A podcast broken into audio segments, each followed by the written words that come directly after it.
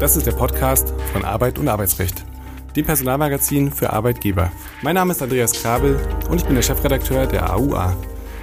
In der Reihe Kurz gefragt sprechen wir regelmäßig mit Dr. Jan Tibor Lellay.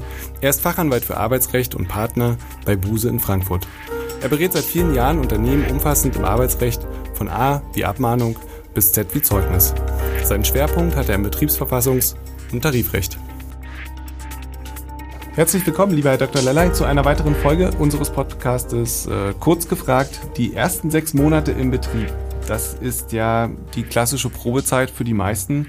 Hier auf diesem Feld gibt es aber ganz, ganz viele Missverständnisse. Und selbst wenn die Personalabteilung gute Arbeit geleistet hat und den vermeintlich aussichtsreichsten Kandidaten an Bord geholt hat, stellt sich die Frage, passt das im täglichen Miteinander? Letztlich steht die Bewährungsprobe nämlich für den neuen Mitarbeiter in der täglichen Arbeit an. Welche Fehler werden hier arbeitgeberseitig eigentlich häufig gemacht und wie können diese vermieden werden? Zunächst räumen wir mit dem größten Mythos auf, lieber Herr Dr. Lelei. Was ist der so wahnsinnig wichtige Unterschied zwischen der Probezeit und der Wartezeit? Absolut richtig. Ich ähm, glaube auch, das ist einer der ähm, längst langlebigsten Mythen des Arbeitsrechts, dass das einfach miteinander äh, verwechselt wird. Äh, letztendlich ist es so, dass man sagen muss, die Wartezeit ist das Entscheidende. Aber was ist das eine und was ist das andere? Die Probezeit ist eine, wie der Name auch schon sagt, Zeit zur Erprobung des Arbeitsverhältnisses. Das können bis zu sechs Monaten sein und ist geregelt im Paragraphen 622 BGB. Da ist auch eine verkürzte Kündigungsfrist äh, anwendbar beziehungsweise kann vereinbart werden. Und die Wartezeit, das ist das ganz Entscheidende deswegen, weil dort äh, im Paragraphen 1 Kündigungsschutzgesetz geregelt ist, dass nach sechs Monaten der Betriebszugehörigkeit das Kündigungsschutzgesetz Anwendung findet, damit also die Mitarbeiterin, der Mitarbeiter Kündigungsschutz hat. Und das ist aus Sicht des Unternehmens häufig viel entscheidender als die sogenannte grobe Zeit. Wir haben es ja jetzt schon angedeutet, die Probezeitvereinbarung ist natürlich üblich und kaum noch wegzudenken. Wie sollte diese aber ausgestaltet sein? Sollte man da den kompletten Spielraum ausnutzen? Und äh, welche Dauer sollte sie eigentlich haben? Ja, sechs Monate sind ja die, ist ja die gesetzliche Höchstdauer ähm, der, der Probezeit, äh, wobei da auch ähm, andere Varianten denkbar sind, Stichwort äh, Befristung. Aber die sechs Monate sollte man auf jeden Fall auch schon ausschöpfen auch ähm, im Arbeitsvertrag als solches äh, ganz klar festlegen und äh, damit dem Mitarbeiter oder der Mitarbeiterin auch das Signal geben, dass das als Probezeit vom Unternehmen gesehen wird.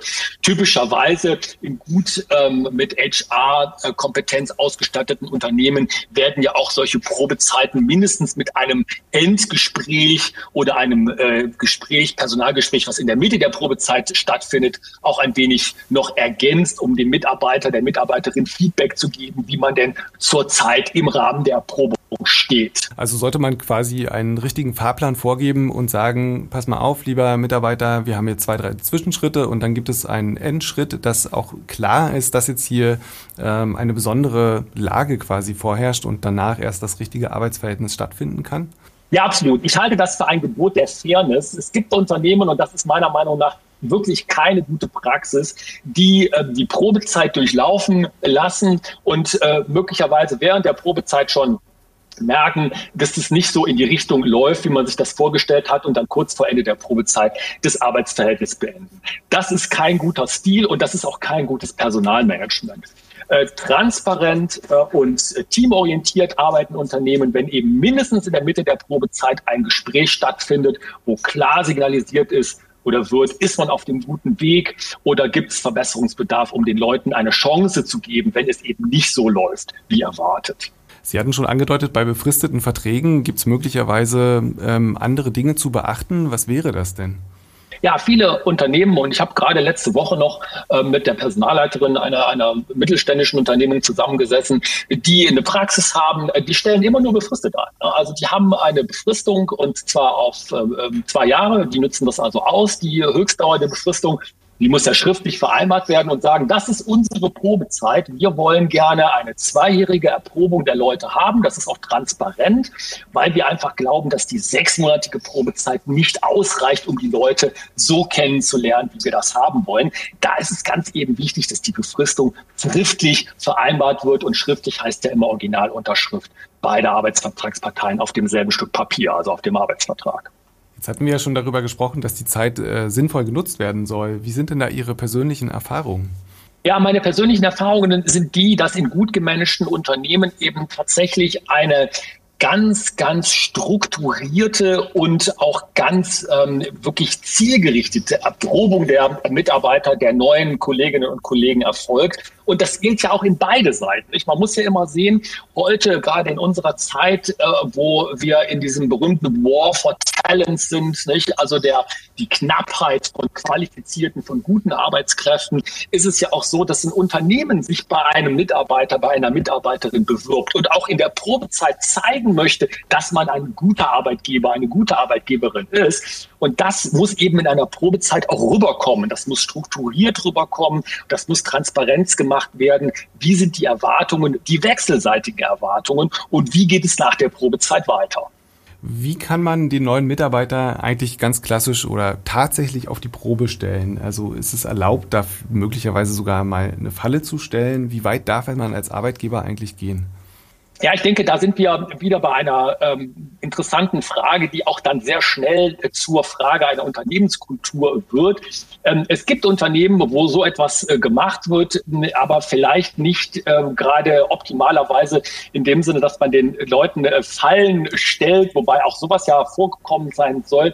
Ich glaube, es kommt sehr stark darauf an, dass man in der Probezeit äh, wirklich nicht nur simuliert, äh, sondern wirklich so es ablaufen lässt, wie die Erwartung ist, auch zum Beispiel, wie in einem Team gearbeitet wird oder wie, wie man in bestimmten Zusammenhängen ähm, arbeitet und da ganz klar die Mitarbeiter natürlich sich anschaut und guckt, erfüllen die die Erwartungen ähm, und ähm, haben die bei uns eine Chance, beziehungsweise umgekehrt haben wir bei denen eine Chance, sind die diejenigen, die wir hier langfristig bei uns sehen im Team.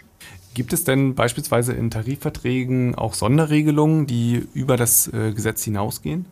Ja, also die, die Sonderregelungen sind in dem Sinne nicht, wenn man das mal aus der Perspektive sehen würde, dass die zu Lasten der, der Mitarbeiter äh, gehen.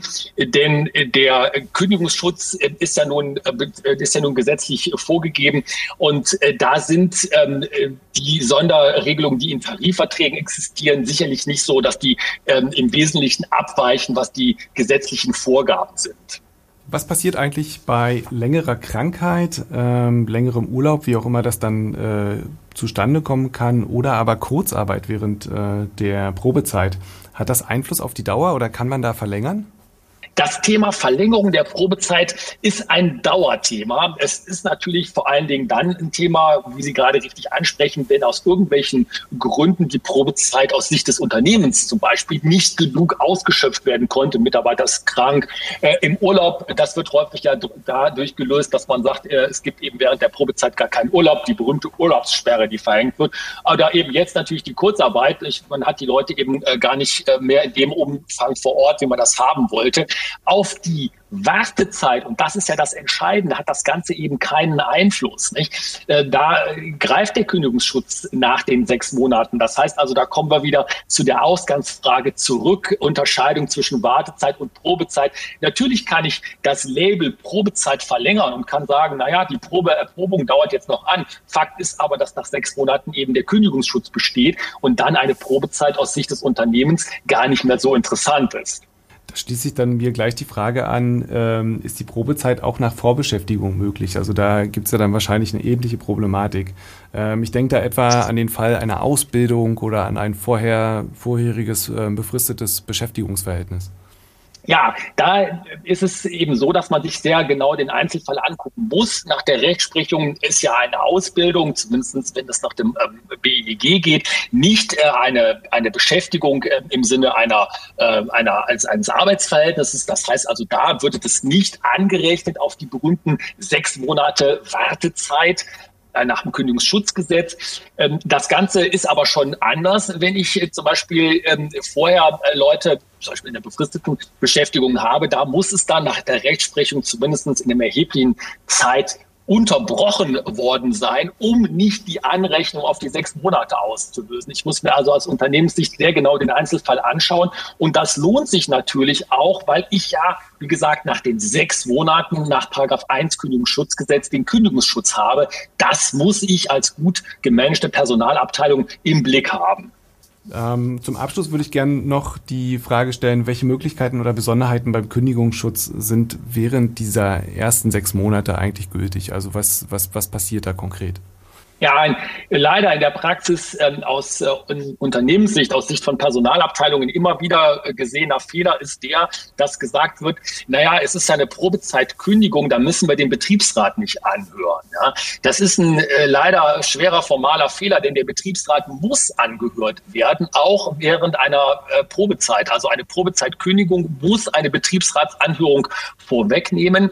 Äh, da muss man dann ähm, nicht eine sehr ähm, aus ausführliche Begründung schreiben, äh, weil es ja äh, keine, äh, weil es ja keinen Kündigungsschutz gibt, nicht? Also keine betriebsbedingte oder personenbedingte oder vereinsbedingte Kündigung. Man muss aber schon eben begründen, dass man ähm, das Arbeitsverhältnis aufgrund einer nicht zufriedenstellend verlaufenden äh, Probezeit beenden möchte und eine formelle Betriebsratsanhörung muss durchgeführt werden. Äh, das ist ähm, ein äh, wirklich sonst ganz schwer nur zu korrigierender Fehler, wenn das nicht passiert. Welchen Sinn hat das dann eigentlich? Also es ist ja letztlich letztlich purer Formalismus, oder? Ja, also letztendlich äh, kann man äh, sagen, der, der Betriebsrat hat äh, keine großen Möglichkeiten, diese Kündigung zu verhindern. Hat er ja aber ja sowieso nicht. nicht? Also das Betriebsverfassungsgesetz, Paragraph 102, sieht ja die Information des Betriebsrates vor. Ähm, aber die Kündigung kann ja immer ausgesprochen werden, sogar wenn der Betriebsrat der Kündigung widersprechen würde. Ähm, ich glaube, es ist letztendlich wie bei jeder Betriebsratsanhörung immer ein Instrument der Kontrolle. Ja, der Kontrolle ähm, ist es wirklich so, äh, das Unternehmen wird also nochmal in die Pflicht genommen, die Kündigung äh, sich äh, vor Augen zu führen und zu überprüfen und zu sagen, wollen wir hier das Arbeitsverhältnis wirklich beenden? Es ist so also eine Art von Reflexion des Kündigungsgrundes und das hat, glaube ich, auch seine Berechtigung. Lieber Herr Dr. Lelley, ganz herzlichen Dank für diese Folge. Wir hören uns beim nächsten Mal. Tschüss. Dankeschön, tschüss.